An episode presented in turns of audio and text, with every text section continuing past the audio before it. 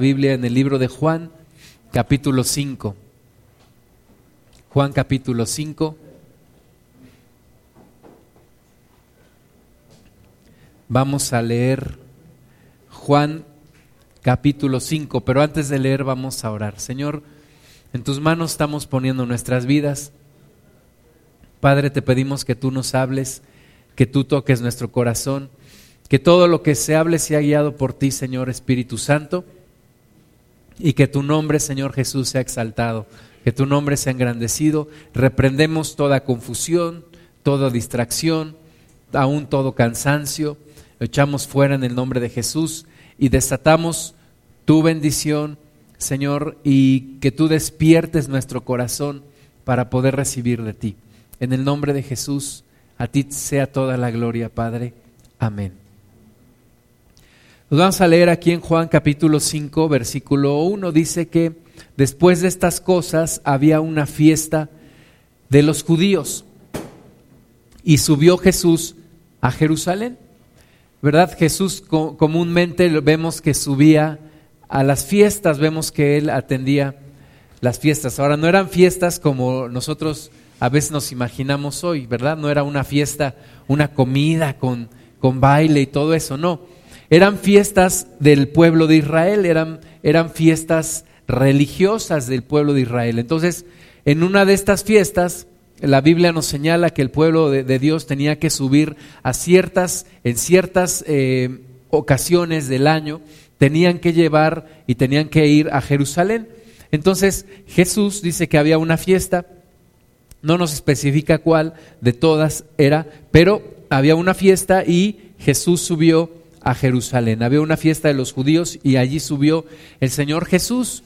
Y dice que hay en Jerusalén, cerca de la puerta de las ovejas, un estanque llamado en hebreo Betesda, el cual tiene cinco pórticos. Entonces, allí en Jerusalén dice que hay una puerta, que es llamada de, puerta de las ovejas, y que esta puerta en hebreo significa Betesda, el, estanque, dice que había cinco pórticos y en estos, dice, yacía una multitud de enfermos.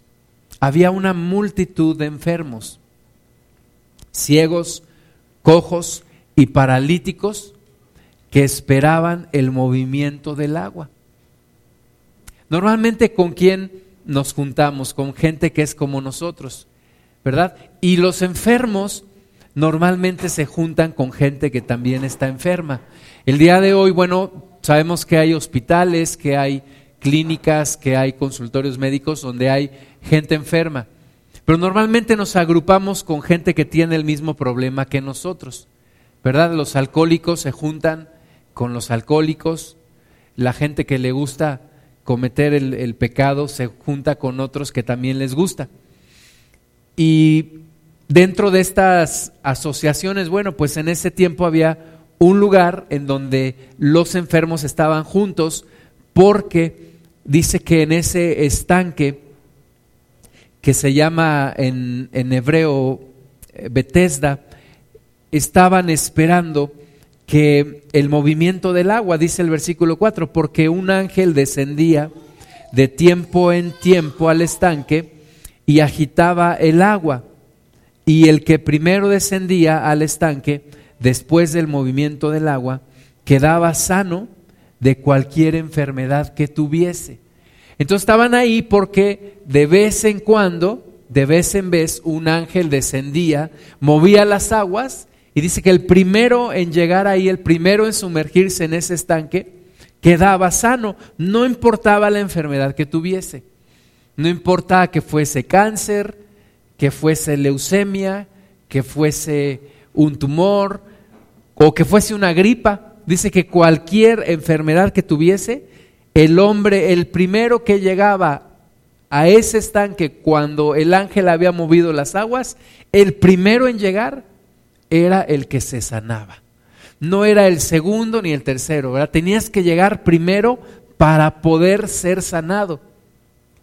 Y ahí había muchos enfermos, cuando dice el versículo 3 que ya hacía ahí una multitud de enfermos es porque era una multitud de enfermos. Había muchísimos enfermos ahí esperando que se moviera el agua para ser el primero en llegar y ser completamente sanado.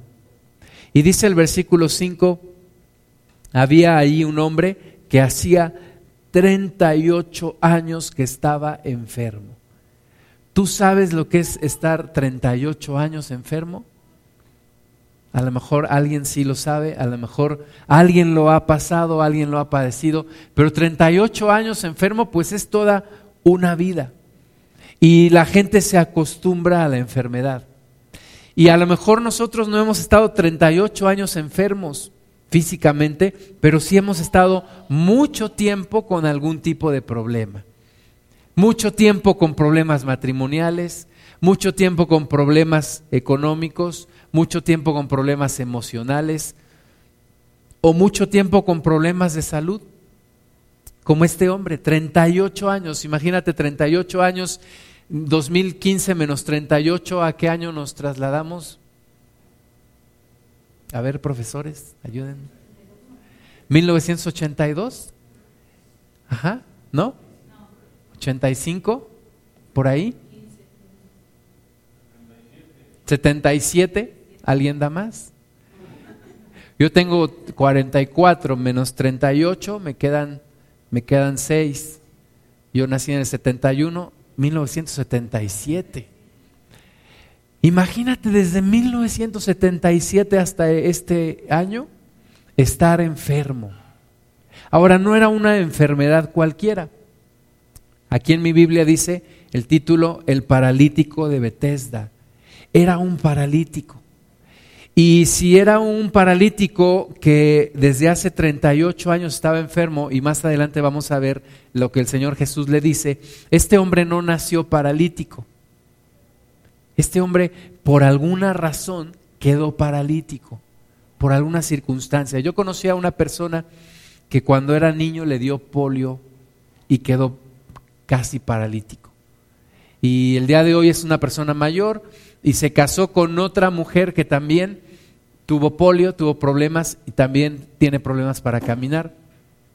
Imagínate toda una vida padeciendo una enfermedad.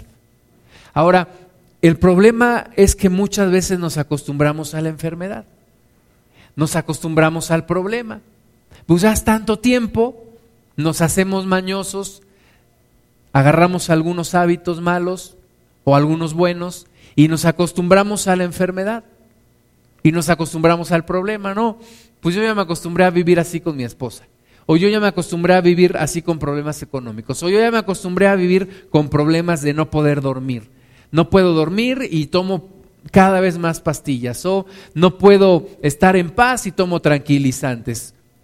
O me fugo y me voy a tomar, me voy con mis amigos. La gente se va acostumbrando a los problemas y va poniendo paliativos, va poniendo soluciones que no son verdaderamente soluciones, va poniendo algunas aspirinas que puede ir tomando y que le permiten más o menos no vivir, sino sobrevivir.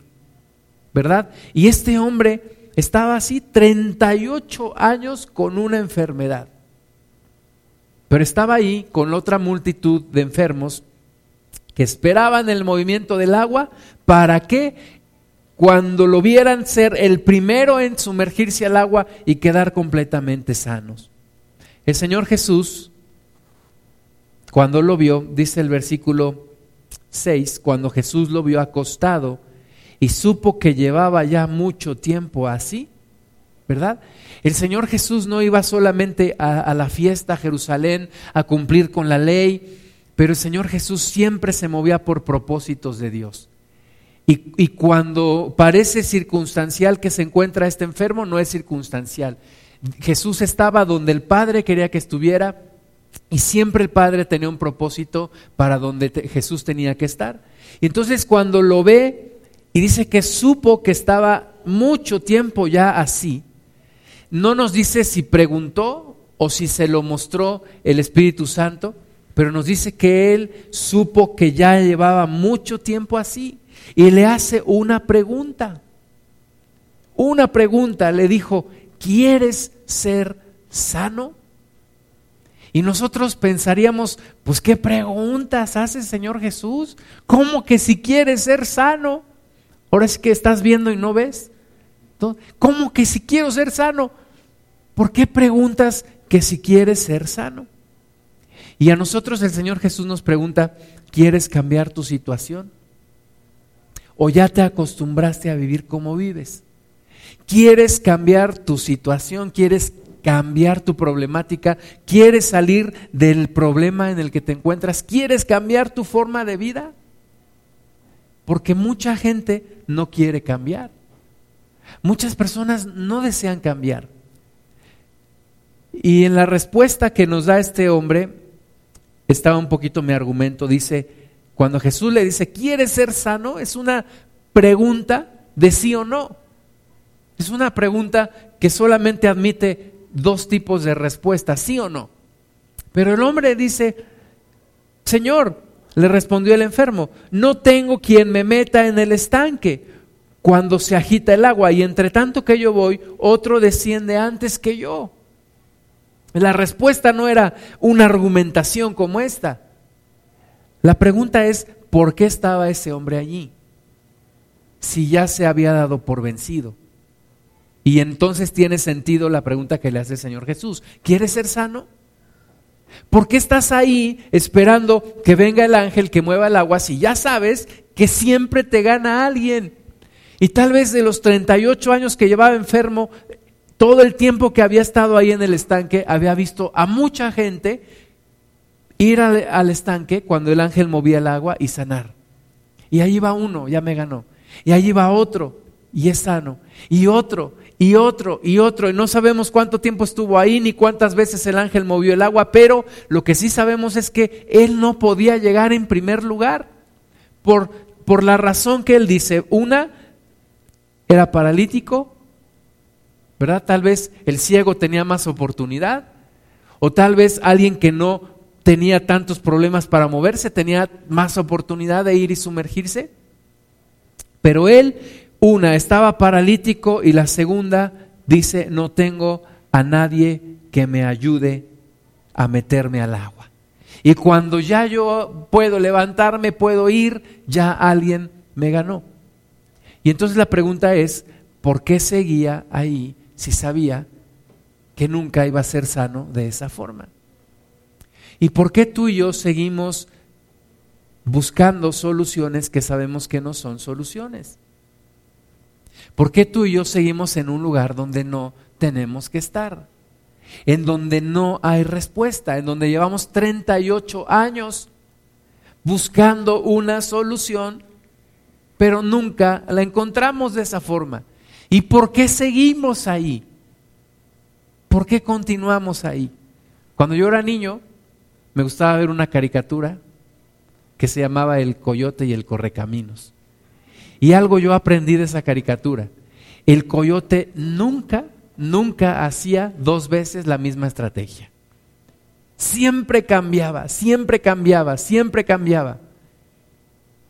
Siempre fallaba, ¿no? Pero una cosa hacía bien, nunca intentaba lo mismo. Y nosotros muchas veces intentamos lo mismo, y lo mismo, y lo mismo. Y se nos hacen adicciones y se nos hacen codependencias y nos vamos hundiendo cada vez más en nuestro problema. Oye, si la solución no es que te endeudes más, no es que pidas una tarjeta de crédito más, no, ahí vas con otra tarjeta de crédito. Conocí una persona que al morir le dejó una deuda a su esposa de 14 tarjetas de crédito. Si ya sabes que una tarjeta de crédito no es la solución, ¿por qué vuelves a eso? Oye, si ya sabes que el discutir con tu esposa no es la solución, ¿por qué vuelves a discutir? Si ya sabes que el tomar las pastillas para dormir no es la solución, ¿por qué sigues en eso? 38 años en lo mismo, 38 años buscando una aspirina que me quite el dolor de cabeza cuando mi problema es otro. Entonces, ¿por qué continuamos en el mismo lugar? Tenemos que cambiar nuestra forma de pensar. Tenemos que cambiar nuestras expectativas. Tenemos que subir nuestras expectativas. ¿Quieres verdaderamente una vida diferente? ¿Quieres algo diferente? Empieza a hacer lo que Dios te dice que hagas diferente. ¿Quieres verdaderamente cambiar? ¿Quieres verdaderamente ser sano? No sigas haciendo lo que has estado haciendo los últimos 38 años. Cambia algo, escucha la voz de Dios y haz lo que Él te dice. Jesús le preguntó, ¿quieres ser sano? Y este Señor dice, pues no tengo a nadie que me meta en el estanque. Cuando yo ya puedo, otro ya, ya me ganó. Pero esa no era la pregunta. La pregunta no era, ¿puedes llegar al estanque? La pregunta no era, ¿puedes llegar en primer lugar? No. La pregunta es, ¿quieres ser sano? Y necesitamos cambiar nuestra forma de pensar. Y tiene que haber una revelación de Dios en nuestra vida. Nosotros buscamos que las grandes revelaciones de Dios, ¿va? y viene un predicador, yo traigo lo último de la gran revelación de la palabra de Dios. Pero las grandes revelaciones de Dios es cómo puedo yo cambiar mi vida. ¿Cómo puedo yo dejar de ser un paralítico? ¿Cómo puedo yo dejar de estarme haciendo tonto buscando un cambio que nunca voy a encontrar? Esas son las grandes revelaciones que necesitamos de Dios. Que Dios me dé iluminación, que Dios me dé luz, que Dios ilumine mi oscuridad y yo pueda encontrar en Él una respuesta de cómo puedo cambiar mi vida y cómo puedo subir mis expectativas acerca de la vida. Me decía una persona que platicaba con una niña y le decía, ¿tú qué crees que puedes lograr en la vida? Y la niña le decía, yo puedo lograr ser una buena ama de casa crecer y ser una buena y una excelente ama de casa. Y, esta persona le preguntaba, ¿y tú crees que pudieras un día llegar a ser presidenta de una nación? Y la niña decía, no, eso no lo puedo creer, no puedo llegar a hacer eso. ¿Por qué? Porque mis expectativas están muy abajo. ¿Tú crees que puedes pasar una noche más medio durmiendo? Mm, sí, sí lo creo si me tomo estas pastillas. Oye, ¿y tú crees que pudieras llegar a tener paz y dormir tranquilo todos los días? Eso no lo creo. ¿Por qué? ¿Por qué no lo puedes creer? Es que la solución que tengo ahora no me da para tanto. Bueno, pero si puedes creer en Jesús y si Dios cambiara tu vida, ¿por qué no creer que puede ser completamente diferente. Tengo que subir mis expectativas. No me debo conformar con las miserias. No me puedo conformar con sobrevivir. Tengo que vivir una vida de excelencia, de abundancia. No conformarme con sobrevivir. Es que la vida me ha tratado bien mal.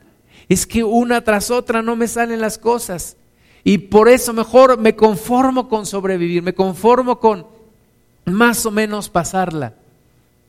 Oye, pero si Dios tiene algo mejor para ti, ¿puedes creerlo? Nuestra principal restricción está en lo que creemos, en nuestra mente.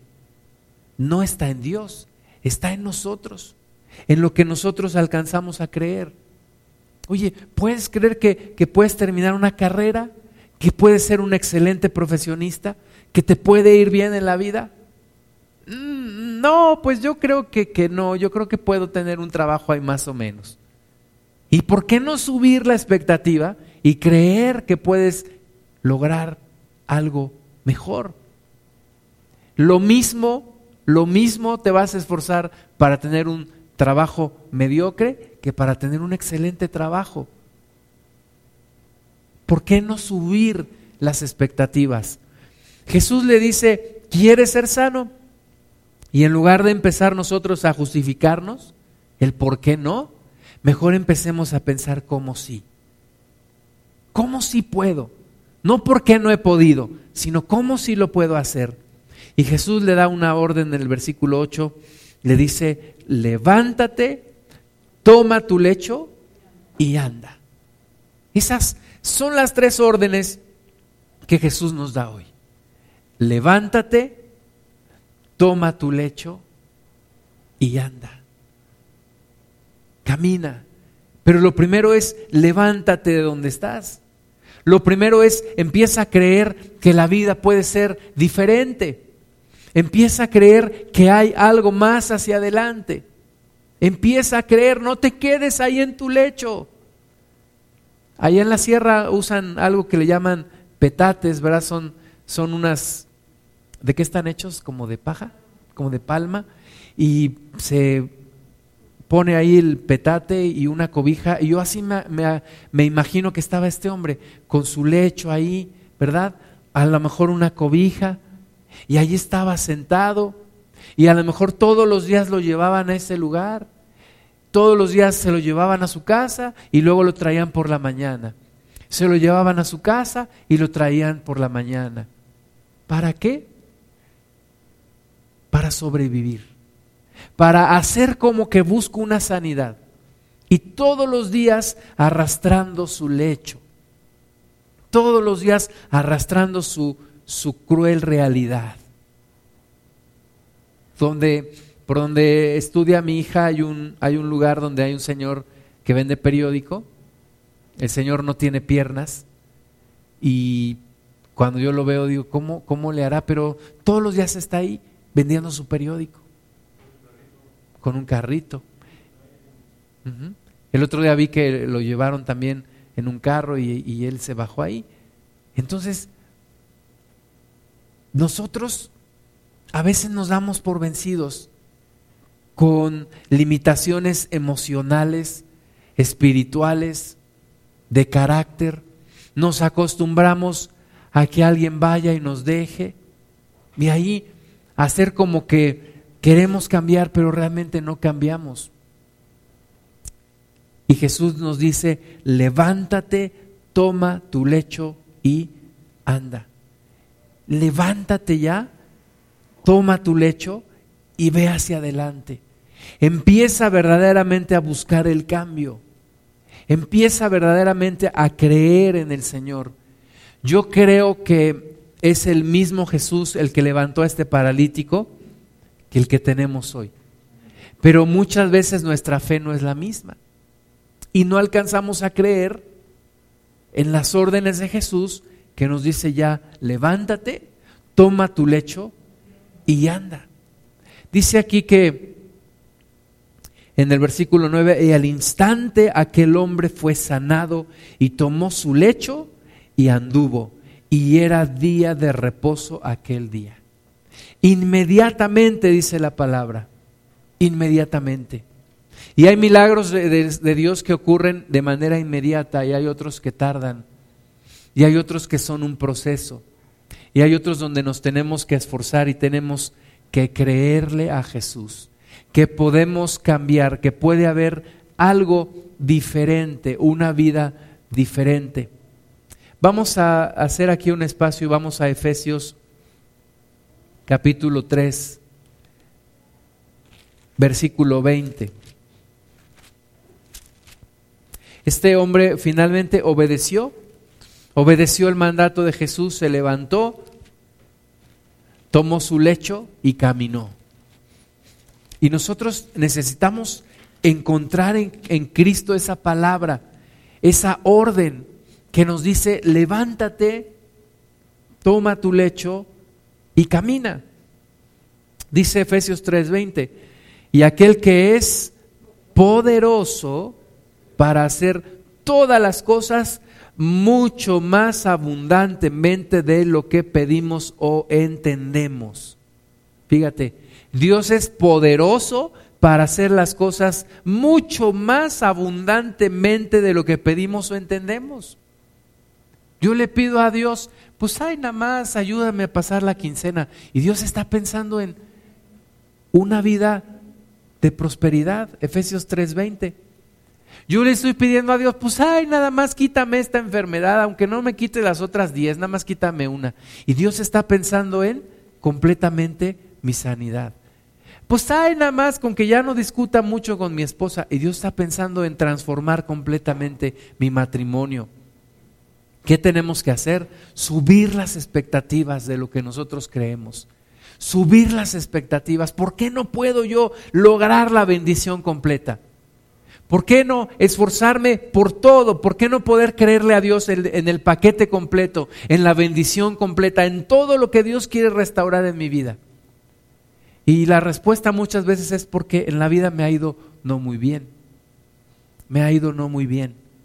he, soñado, platicaba hace unos días con un profesor de preparatoria y me decía, mis alumnos de primer semestre llegan con unas ganas, con un ímpetu, con un deseo, con un ánimo que quieren hacerlo todo. Y después se les va quitando. Y eso es lo que nos pasa en la vida a nosotros, a todos. Empezamos algo con muchas ganas y después se nos va disminuyendo, se nos va apagando. ¿Por qué? Porque muchas veces no nos va como esperábamos. Empezamos el matrimonio con muchas expectativas, con mucho, con muchos sueños. La mujer decía, bueno, después de, de tantos sapos que conocí, finalmente este es mi príncipe azul. Y el hombre dice, finalmente rescaté a mi princesa.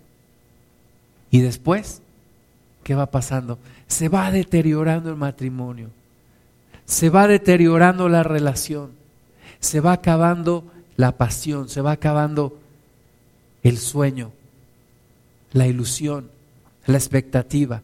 Y nos vamos conformando ya nada más con más o menos llevarla bien. Pero dice aquí que Dios es poderoso para hacer todas las cosas mucho más abundantemente de lo que pedimos. Tenemos que pedirle a Dios, pero tenemos que dejarle un espacio. Decir, sí, yo te pido esto, pero tú eres Dice la Biblia que tú eres poderoso para hacer las cosas mucho más abundantemente de lo que yo te pido. Entonces, te doy el espacio, Señor, yo te pido esto, pero, pero tú tienes seguramente más. Y yo te pido que, que no te limites a lo que yo te estoy diciendo ahora. Sorpréndeme una vez más. Y dice que también es poderoso para hacer las cosas mucho más abundantemente de lo que entendemos. Yo veo una partecita, pero Dios ve todo el panorama completo. Yo veo una promesa pequeña, pero Dios ve una promesa enorme para mi vida. Y tenemos que aprender a pensar en grande, subir las expectativas de lo que queremos, pensar que Dios puede hacer algo mayor, algo más grande, algo más poderoso. No importa la circunstancia en donde estemos, Dios lo puede hacer. Estamos pasando por un tiempo difícil, cada uno de nosotros, por cuestiones, por pruebas, por limitaciones. Necesitamos activar la fe. Necesitamos activar la fe y la fe tiene que ser grande. Creer en cosas grandes, creer en una restauración completa. Creer que Dios puede hacer algo mucho más grande de lo que nosotros creemos, pedimos o entendemos. Vamos a Isaías capítulo 54. ¿Tú crees que Dios es Dios grande? Dios es grandísimo. Y Dios hace, si Dios es grande, Dios hace cosas grandes. Y Dios puede hacer cosas grandes en nuestras vidas también no solamente en algunas personas, sino en nosotros también, Dios puede hacer cosas grandes. Yo a la edad de 20 años me sentía un inútil completamente, bueno para nada. Me sentía una persona destinada completamente al fracaso. Mi autoestima estaba por los suelos, por los suelos. Nunca pensaba yo, para mí, eh, formar una familia era completamente algo que salía de, mi, de mis expectativas, porque yo no pensaba que alguien pudiera fijarse en mí. Salir adelante para mí era algo completamente complicado. Yo no pensé que podía yo salir adelante, pero conocí a Cristo y Cristo me mostró un camino. Cristo me demostró que Él actuando en mi vida sí podía hacer algo diferente. Sí podía hacer algo diferente a mis 20 años de fracaso que yo llevaba. Ahora, yo estudiaba, no era que fuera mal en la escuela, me iba bien, pero mi mundo estaba completamente hacia abajo. Mis ojos miraban hacia el piso, no hacia el cielo, sino hacia el piso. Y Cristo me enseñó un nuevo camino. Cristo me enseñó que Él puede hacer cosas grandes en cada uno de nosotros, más allá de lo que pedimos o entendemos. Dios lo puede hacer. Yo estaba acostumbrado a historias de fracaso, siempre, siempre historias de fracaso en mi vida. La primera de la cual yo me acuerdo mucho es que un día mi papá se sintió mal, dejó de ver con un ojo y yo pensé, se va, se va a aliviar, se va a componer.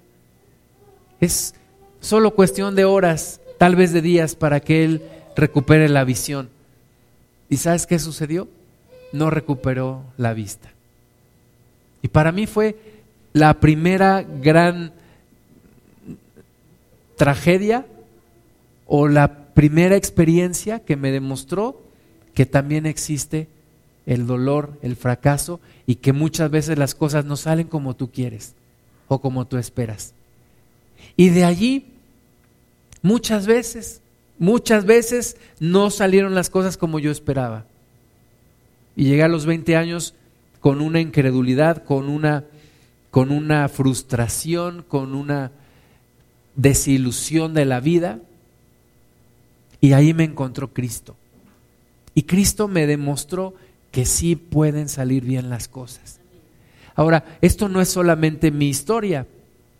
En este país, en esta cultura, en Latinoamérica y en todo el mundo, la gente está acostumbrada a que las cosas le salgan mal. La gente está acostumbrada como ese paralítico a ver a los demás pasar por encima, a ver a los demás tener éxito, pero tú sigues ahí esperando tu milagro, sigues ahí 38 años y no pasa nada. Sigues ahí esperando algo que sabes que nunca va a llegar. Sin embargo, haces como que crees que vas a cambiar. Pero Dios no es así. Dios quiere mostrar verdaderos cambios en nuestras vidas. Y aunque nos levantamos y nos volvemos a caer, no importa. Hay que volverse a levantar. Hay que volver a, seguir adelante.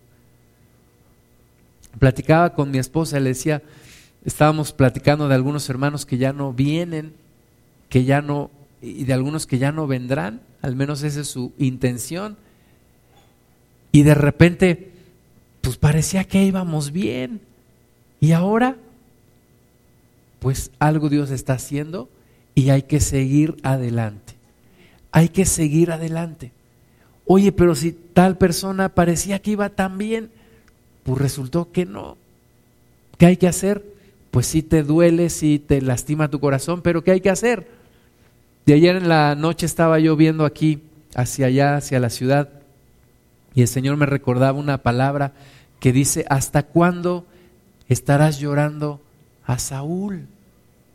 Estamos llorando el fracaso, estamos llorando las cosas que pudieron ser y no fueron, y seguimos llorando a Saúl cuando hay un David por delante. Pero nosotros seguimos, es que por qué no fue, es que por qué no sucedió, es que yo pensaba que sí, es que este proyecto, es que esta situación, y seguimos llorando un Saúl que ya se fue, que ya se perdió la oportunidad, pero adelante hay un David. El Señor le dijo a Samuel, ¿por qué estás llorando a Saúl?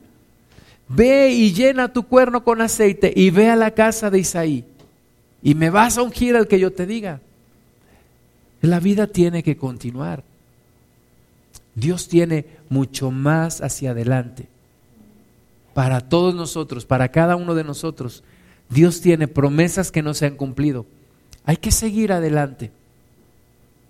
Dice Isaías 54.1, regocíjate, oh estéril, la que no daba a luz. Levanta canción y da voces de júbilo.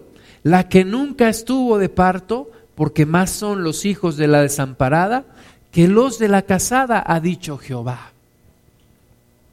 Tú regocíjate tú estéril, regocíjate tú que todas las cosas te han salido mal en la vida, regocíjate tú que no has visto grandes cosas en tu vida. ¿Por qué? Dice aquí, levanta canción porque más serán los hijos de la desamparada que los de la casada. Dios no ve nuestros fracasos como una imposibilidad para hacer algo en nuestras vidas.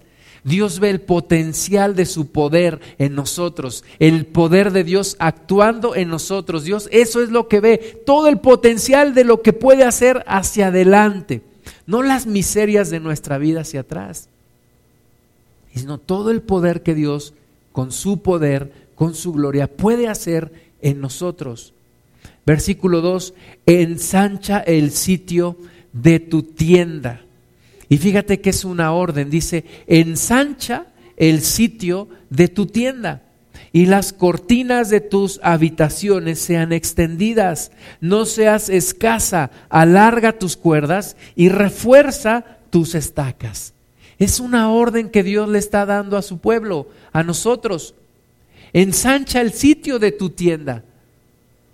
Oye, Señor, pero si somos repoquitos, ensancha el sitio de tu tienda. Señor, pero si en mi trabajo no me está yendo bien, ensancha el sitio de tu tienda. Señor, pero si en mi matrimonio las cosas no están funcionando, Dios no ve el presente. Dios dice la Biblia que Dios llama las cosas que no son como si fuesen. ¿Por qué? Porque con una palabra que salga de la boca de Dios, las cosas cambian las cosas son transformadas. Dios dijo y todo fue hecho. Dios habló y todo fue hecho. Aquel hombre que le dijo al Señor, solamente di la palabra y mi siervo sanará. Cuando Jesús habla, todo cambia. Si Dios viene y yo tengo una enfermedad y Jesús viene y me dice, eres sano, ¿qué voy a decirle yo a Jesús? No, estoy enfermo. No, si Jesús dice, eres sano, en ese momento soy sano. ¿Por qué? Porque Dios no dice la Biblia que es imposible que Dios mienta. Es imposible que Dios mienta. Y si Dios me dice, ensancha el sitio de tu tienda y las cortinas de tus habitaciones sean extendidas, no seas escasa, alarga tus cuerdas y refuerza tus estacas. ¿Qué quiere decir refuerza tus estacas? Refuerza tu fe, refuerza tus convicciones, refuerza tus creencias, tu fe en Dios.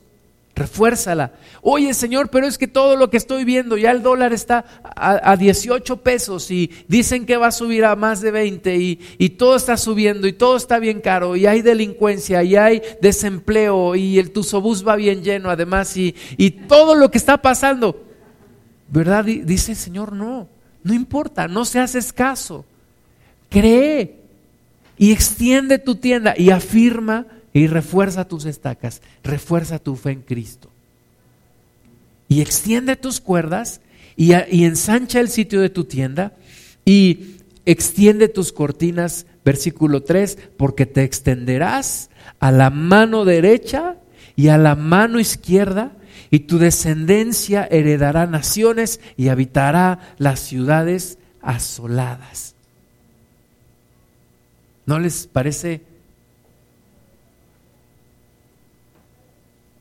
de gozo esta palabra? Dios ve algo diferente a lo que nosotros vemos. Ayer me decía mi hermano que platicaba con una persona y le decía, pues mira, yo no sé a qué iglesia vas tú, pero pero ¿por qué se ponen a orar por el mundo si todo esto va en decadencia y se va a poner peor? Pues precisamente por eso, porque en medio de todo el caos que se viene y en medio de toda la problemática que se viene, la iglesia tiene que brillar. La iglesia tiene que brillar, dice la palabra de Dios que sobre el mundo vendrá oscuridad, dice, más, más sobre ti viene luz. Dice la palabra del Señor que Él hace nacer el sol de justicia sobre los que le tememos. Entonces, aunque todo este mundo sí se va a volver un caos y va a seguir de, mal en peor, pero la iglesia tiene que ir de, de peor en mejor. La iglesia tiene que brillar. La iglesia tiene que mostrar el poder de Dios. Y aunque al mundo le vaya mal, a la iglesia le va a ir bien. Tenemos que creer en eso. Por eso dice aquí, extiéndete, va a haber bendición, va a haber transformación, va a haber un despertar, va a haber un avivamiento, la gente va a buscar de Dios. Eso es lo que creo yo. Y eso es lo que la Biblia me muestra. La Biblia dice que Jesús viene por una iglesia limpia, sin mancha, sin arruga, ni cosa semejante. No viene por una iglesia fea, desnutrida, anémica. No, viene por una iglesia hermosa. Va a hermosear la iglesia, se va a levantar la iglesia en estos últimos tiempos. Pero es que no lo veo, pero lo voy a ver un día. Lo voy a ver un día. Y me voy a acordar de este día. Lo vamos a ver. La iglesia se va a levantar. Se va a levantar. Es que le hablo a la gente y nadie le importa. Un día le va a importar. Un día aquellos que les has estado hablando te van a preguntar y te van a decir, llévame a donde vas, enséñame la Biblia, ayúdame a orar, platica conmigo. Un día, un día va a suceder, no por nosotros, por Él, por Jesús. No temas, dice el versículo 4, pues no serás confundida. Y no te avergüences, pues no serás afrentada, sino que te olvidarás de la vergüenza de tu juventud y de la afrenta de tu viudez. No tendrás más memoria. Esta palabra es para ti. No temas, pues no serás confundida, no te avergüences, pues no serás afrentada, sino que te olvidarás de la vergüenza de tu juventud y de la afrenta de tu viudez no tendrás más memoria, porque tu marido es tu hacedor. Jehová de los ejércitos es su nombre y tu redentor, el Santo de Israel, Dios de toda la tierra será llamado, porque como a mujer abandonada y triste de espíritu, te llamó Jehová, y como a la esposa de la juventud que es repudiada, dijo el Dios tuyo, por un breve momento te abandoné, pero te recogeré con grandes misericordias. Sube tus expectativas. Sube tus expectativas. No te conformes con arrastrar una miserable existencia. Sube tus expectativas.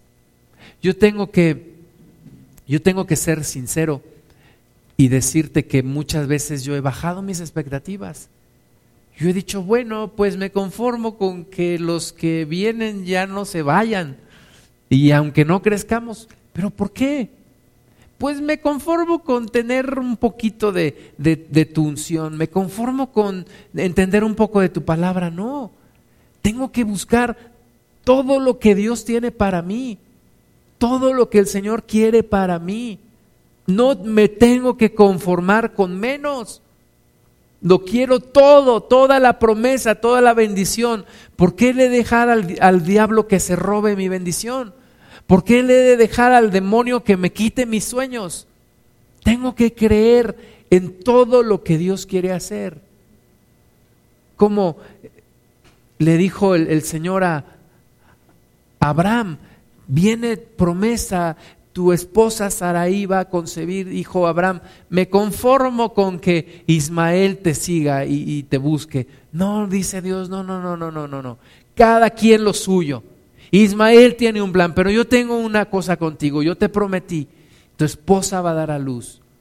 No te dije que tu sierva, te dije tu esposa.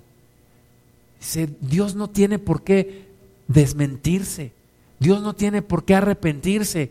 Dios no es hijo de hombre. Dios lo que dice lo cumple. Entonces no te conformes con menos. No, pues me conformo con ahí pasarla, no, me conformo con ya no tener más problemas y aunque tenga los que tengo. No, Dios quiere que subas tus expectativas, que seas grande, grande en fe, pensar en grande, pensar en lo que Dios quiere hacer en tu vida. Primera de Crónicas 4. Primera de Crónicas 4, 9, nos habla de un hombre, por una sola ocasión en la Biblia se nos menciona su nombre, y su nombre era Jabes. Y está en medio de, de toda una lista de personas en primera de, primer libro de Crónicas capítulo 4 versículo 10. Y solamente le dedica un versículo a este hombre, pero este versículo es poderoso. Porque este señor tenía unas expectativas altas de lo que Dios podía hacer. Primer libro de Crónicas 4:10 dice, e invocó Jabes al Dios de Israel, diciendo, oh si me dieras bendición y ensancharas mi territorio, y si tu mano estuviera conmigo y me libraras de mal para que no me dañe. ¿Y qué dice ahí? Le otorgó Dios lo que pidió.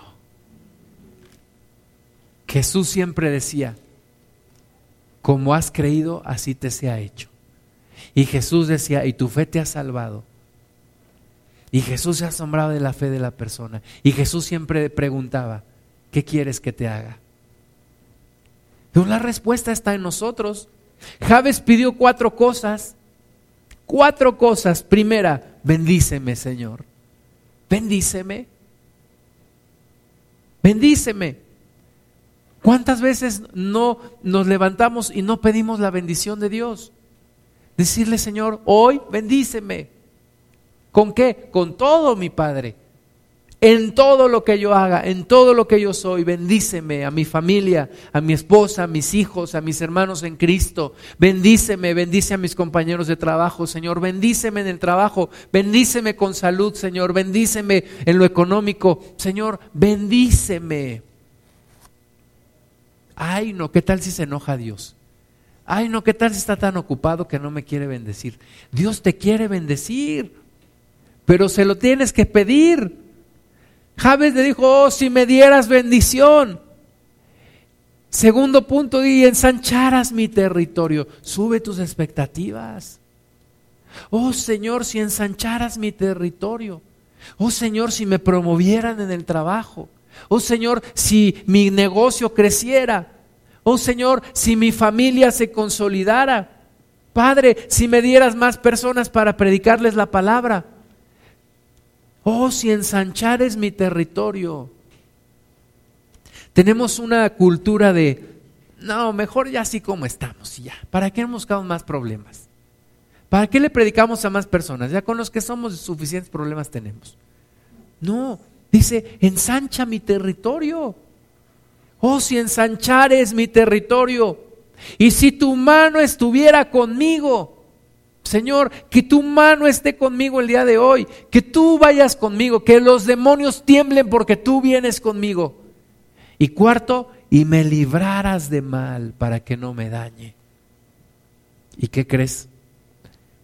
Que Dios lo escuchó y que Dios le otorgó lo que pidió. Sube tus expectativas, pídele a Dios en grande. Ay, dame un trabajito, Padre hay un trabajito, aunque no me paguen mucho. Exactamente, dame la dirección general, Señor. Dame un puesto donde pueda brillar para ti. Dame un puesto en donde pueda influir sobre los demás. Da pena, con todo respeto lo digo, pero da pena conocer la vida moral de los que nos gobiernan. Y, hacen falta gente cristiana ahí. Gente verdaderamente, gente de Dios, gente comprometida, gente que no va a buscar enriquecerse. Da pena los argumentos que nos dan y, conocer lo que se hace y, y eso es lo que se sabe y lo que no se sabe. Y mientras nosotros hay, pues sí, pues ay, me conformo con un trabajito. Dios quiere darnos abundantemente, no para nuestro propio beneficio, para la gloria de Él. Señor, ya me conformo con, con que ya no me peleé con mi esposa, me conformo con que ya no me pegue, nada más con que me grite, pero que ya no me pegue. No, Señor, que mi matrimonio sea un ejemplo para todos. Que mi matrimonio resplandezca tu luz y la gente vea y ensancha mi territorio, Señor. Quiero ser de influencia para todos los que están a mi alrededor. Ensancha mi territorio y líbrame de todo mal que no me dañe y que tu mano esté conmigo. Hay que saber pedir. Es como dicen, Señor, no me des, nada más ponme donde hay. ¿Verdad? Señor, bendíceme, bendíceme. Sube tus expectativas, subamos las expectativas. Oye, Pachuca, hay que orar por Pachuca. Estábamos hace dos semanas ahí en el puente del, donde está el, el monumento a Hidalgo, Colosio y Felipe Ángeles, y un grupito de gente cerrando la calle. Y no nos dejaban pasar. Oye, ¿cuándo se iba a esperar ver esto en Pachuca? Que un grupo de personas cierran la calle. Y la pregunta es, ¿dónde está la iglesia orando? ¿Dónde está la iglesia mandando? ¿Dónde está la iglesia sujetando? ¿Dónde está la iglesia tomando su lugar? Tenemos que subir las expectativas de lo que podemos hacer. Tenemos todo el poder de Dios, todo el poder a nuestra disposición. Obviamente no para hacer nuestra voluntad, pero para todo lo que Dios quiere hacer. Pero está a nuestra disposición y no lo estamos tomando. Y un grupito de personas se llena de valor y hace que el caos venga y causa desestabilidad y miedo. ¿Y la iglesia dónde está? Pensando en pequeñito. Ay, nada más me conformo con que me bendiga hacia mi familia y los demás que se hagan bolas. No. Vamos a segundo libro de Reyes capítulo 6. Un hombre llamado Eliseo. Un hombre poderoso en el Señor. Un hombre que sabía de lo que es capaz Dios. Sabe de los alcances del Señor. Segundo libro de Reyes, capítulo 6, versículo 8. Dice, tenía el rey de Siria guerra contra Israel y consultando con sus siervos dijo, en tal y tal lugar estará mi campamento. Y el varón de Dios envió a decir al rey de Israel, mira que no pases por tal lugar, porque los sirios van allí. Entonces el rey de Israel envió a aquel lugar que el varón de Dios había dicho y así lo hizo una y otra vez con el fin de cuidarse. Este Eliseo oraba por su por su nación. Oraba por su nación. Y le decía al rey, le aconsejaba y le decía, mira, no vayas por tal lugar, no mandes a gente por tal lugar, porque ahí está una emboscada. Y ahí está el rey de Siria y, mira, tienes que hacer esto. Y estaba aconsejando, estaba orando. Eliseo no era un, un sacerdote o un profeta más bien que viviera para su propio beneficio, sino para beneficio de su nación. Y la iglesia tiene que ser para beneficio de la nación. Nosotros tenemos que empezar a orar, de acuerdo, sí, por nuestras necesidades personales, pero tenemos que empezar a orar por las necesidades de este país. Tenemos que subirle las expectativas de lo que podemos hacer. La Biblia dice que la oración de un justo puede mucho y todos nosotros somos justos no por nuestras obras, sino porque Cristo nos justificó. Entonces hay que subirle, hay que orar por esta nación. Hay que orar por nuestro presidente, hay que orar por nuestras autoridades, por lo que está pasando en el Estado, por lo que está pasando en Pachuca, por lo que está pasando en el mundo. Tenemos que estar orando nosotros. Sube las expectativas. Y entonces, versículo 11, el corazón del rey de Siria se turbó por esto. ¿verdad? Todas sus fugadas se las, se las conocían y, él, él, decía, ¿quién está rajando aquí? Y llamando a sus siervos les dijo, ¿no me declararéis vosotros quién de los nuestros es el rey de Israel? Porque exactamente lo que él planeaba, exactamente el rey de Israel actuaba como si ya lo supiera. Y efectivamente ya lo sabía. Versículo 12. Entonces uno de los siervos dijo, no rey, señor mío, sino que el profeta Eliseo está en Israel, el cual declara al rey de Israel las palabras que tú hablas en tu cámara más secreta. Dijo, ah, con que sí, es ese Eliseo, ¿verdad? Cuando el diablo, el diablo diga con que sí, es la iglesia la que está orando. No puedo en contra de México, no puedo destruir a México porque hay una iglesia que está orando. Nosotros necesitamos, como dicen los chavos, creérnosla. ¿Qué creérnosla que que tenemos el poder de Dios a nuestra disposición, que tenemos todo para cambiar el mundo. para cambiar nuestra vida, para no conformarnos con arrastrar la miserable existencia, para no acostumbrarnos a estar como ese paralítico ahí, esperando que algún día el ángel llegara y a ver si de casualidad alguien lo metía.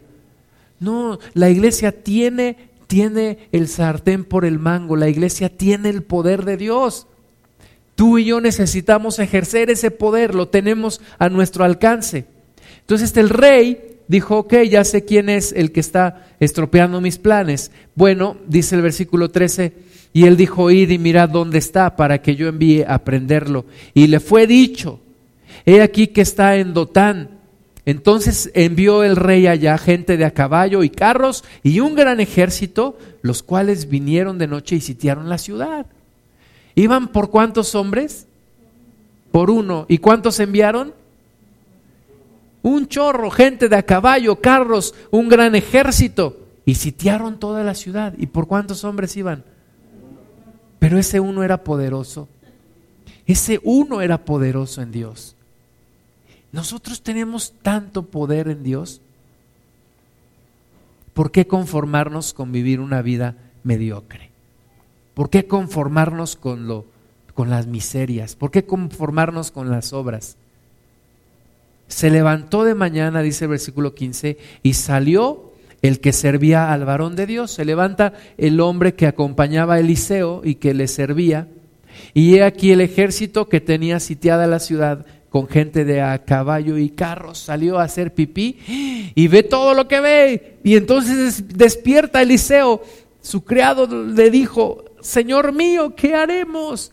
La ciudad está rodeada, vienen por ti y yo estoy contigo. Vienen por nosotros, ¿qué haremos? Versículo 16, él le dijo, no tengas miedo, porque más son los que están con nosotros que los que están con ellos. Pues ¿cómo que no tenga miedo?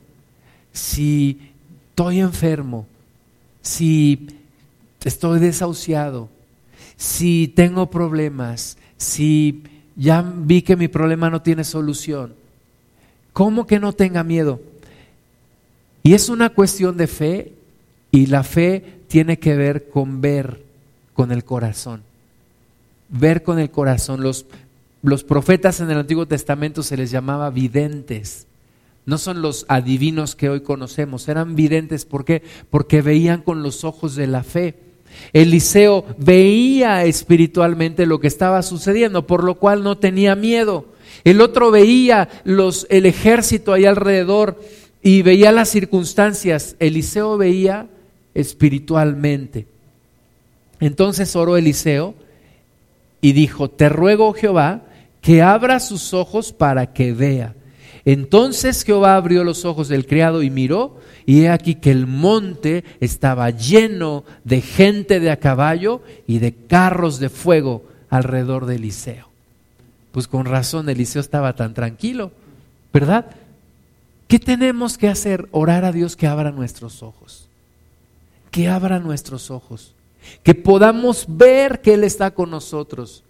Que podamos ver que Él no nos ha dejado. Que podamos entender su poder que podamos conocer su gloria, que podamos ver el tamaño de nuestro Dios mucho más alto que cualquier problema, que cualquier circunstancia, que podamos verlo, que abra nuestros ojos para ver no los ejércitos que están sitiando la ciudad, sino todos los carros de fuego que hay a nuestro alrededor.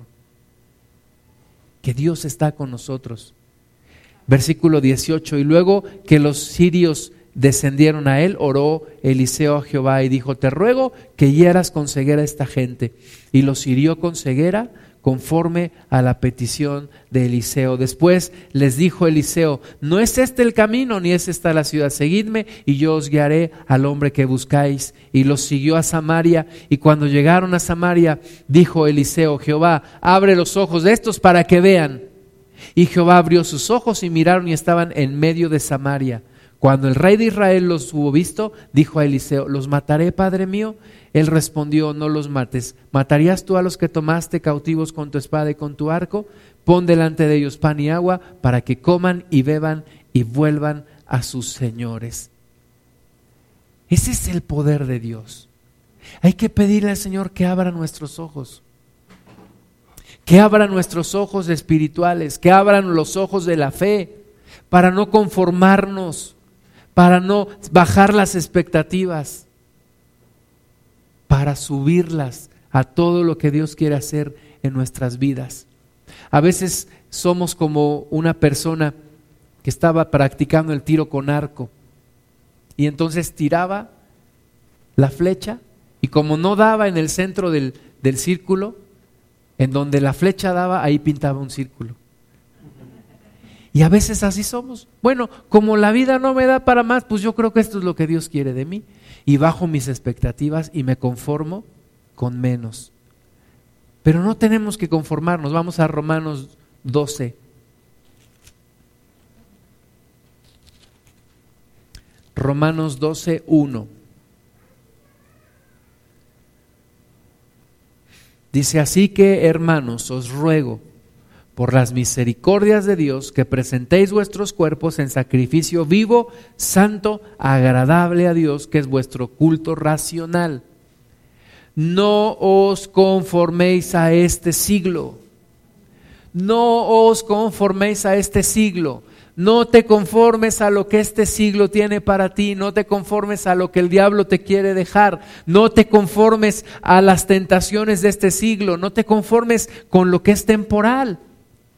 Dice, sino transformaos por medio de la renovación de vuestro entendimiento mi entendimiento tiene que ser transformado y dejar de mirar hacia el fracaso y dejar de mirar hacia el no se puede y dejar de mirar hacia el pasado de miseria para empezar a mirar hacia la gloria de Dios, hacia todo lo que Dios quiere hacer en mi vida. No es positivismo, no es humanismo, no es ser feliz, no, no, no es creerle verdaderamente a Dios. Dios tiene algo grande en nuestras vidas y luego dice, para que comprobéis cuál sea la buena voluntad de Dios, agradable y perfecta. Entonces, sube las expectativas, sube la fe, sube lo que tú, lo que tú crees. Piensa más allá, no te conformes, no mires hacia abajo, no te conformes con tu situación. No dejes de creerle a Dios, a pesar de las circunstancias. Hoy en la mañana veíamos un video de un hombre que nos decía, a pesar de los hechos brutales, no pierdas la fe, no pierdas la fe. Vamos a hacer una oración. Señor, te damos la gloria, en tus manos estamos cada uno de nosotros, Señor. En tus manos estamos, Padre, y como aquel hombre que llevaba 38 años enfermo, Así nuestras vidas muchas veces, Señor, han estado pasando por problemas, por miseria, por enfermedad, por contiendas, Señor, y nos hemos acostumbrado a ello, nos hemos acostumbrado a la mala vida, a la oscuridad, a la pena, al dolor. Señor, pero tú tienes una nueva palabra para nosotros. Tú tienes una nueva visión para nosotros, tú tienes algo hacia arriba. Señor, queremos, queremos esa promesa, queremos esa palabra, queremos vivir en esa palabra, Señor. Aunque nosotros esperábamos el ángel que viene y mueve las aguas, pero tú tienes mil y un posibilidades, Señor, porque todos los recursos están en tus manos. Nosotros creíamos en alguna posibilidad y con ella estábamos casados, Señor. Creíamos en alguna persona, creíamos en alguna circunstancia, creímos en alguna situación, creímos en un camino, pero tú tienes muchos caminos, Señor, en tus manos para bendecirnos. Y nosotros ahora decidimos en el nombre de Jesús dejar de pensar en la única posibilidad que nosotros teníamos para pensar ahora en ti, Señor. Para pensar y para creer en un Dios que hace caminos en donde no hay. Que abre el mar. Que da agua en el desierto. Que da pan del cielo. Y en un rey que nos sorprendió a todos con su presencia en la tierra y que de repente estuvo aquí con nosotros y que se hizo carne y que dio su sangre y su carne por nosotros para darnos una vida diferente, para darnos la opción de la abundancia, de la libertad, no de la vida fácil, pero sí de la vida en victoria. Señor, delante de ti están nuestras vidas y a ti damos toda la gloria, Señor, toda la honra, Padre, todo el honor. Bendecimos tu santo nombre, Cristo precioso.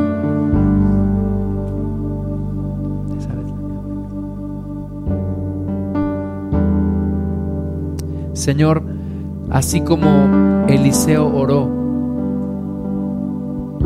abre sus ojos para que vea. Señor, abre nuestros ojos para que veamos.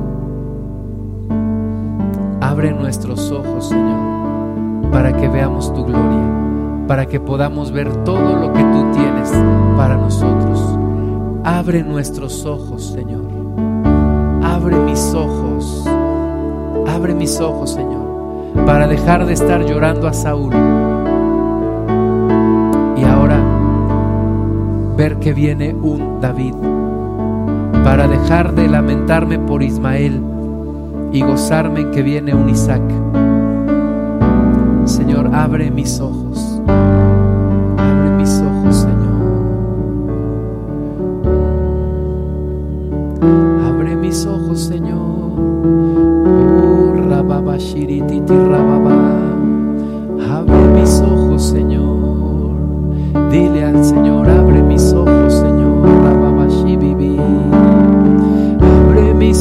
Ojos, oh Cristo. Abre mis ojos, te pido. Yo quiero verte.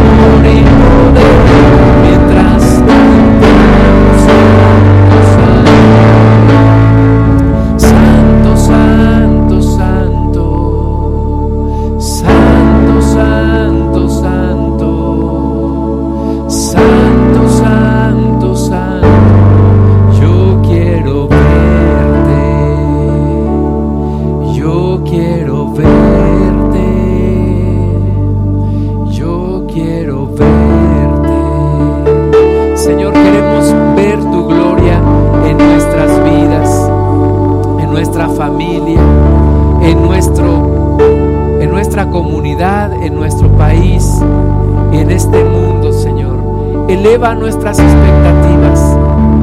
Eleva las expectativas que tenemos de ti, Señor. Perdónanos por mirar hacia abajo cuando debemos mirar hacia arriba, Señor. Cuando debemos esperar en ti y no en nuestras fuerzas. Porque tú eres santo, santo, santo. Santo, santo, santo. Santo santo, santo, santo, yo quiero verte. Santo, santo, santo, tú eres santo, santo, santo, eres santo, santo.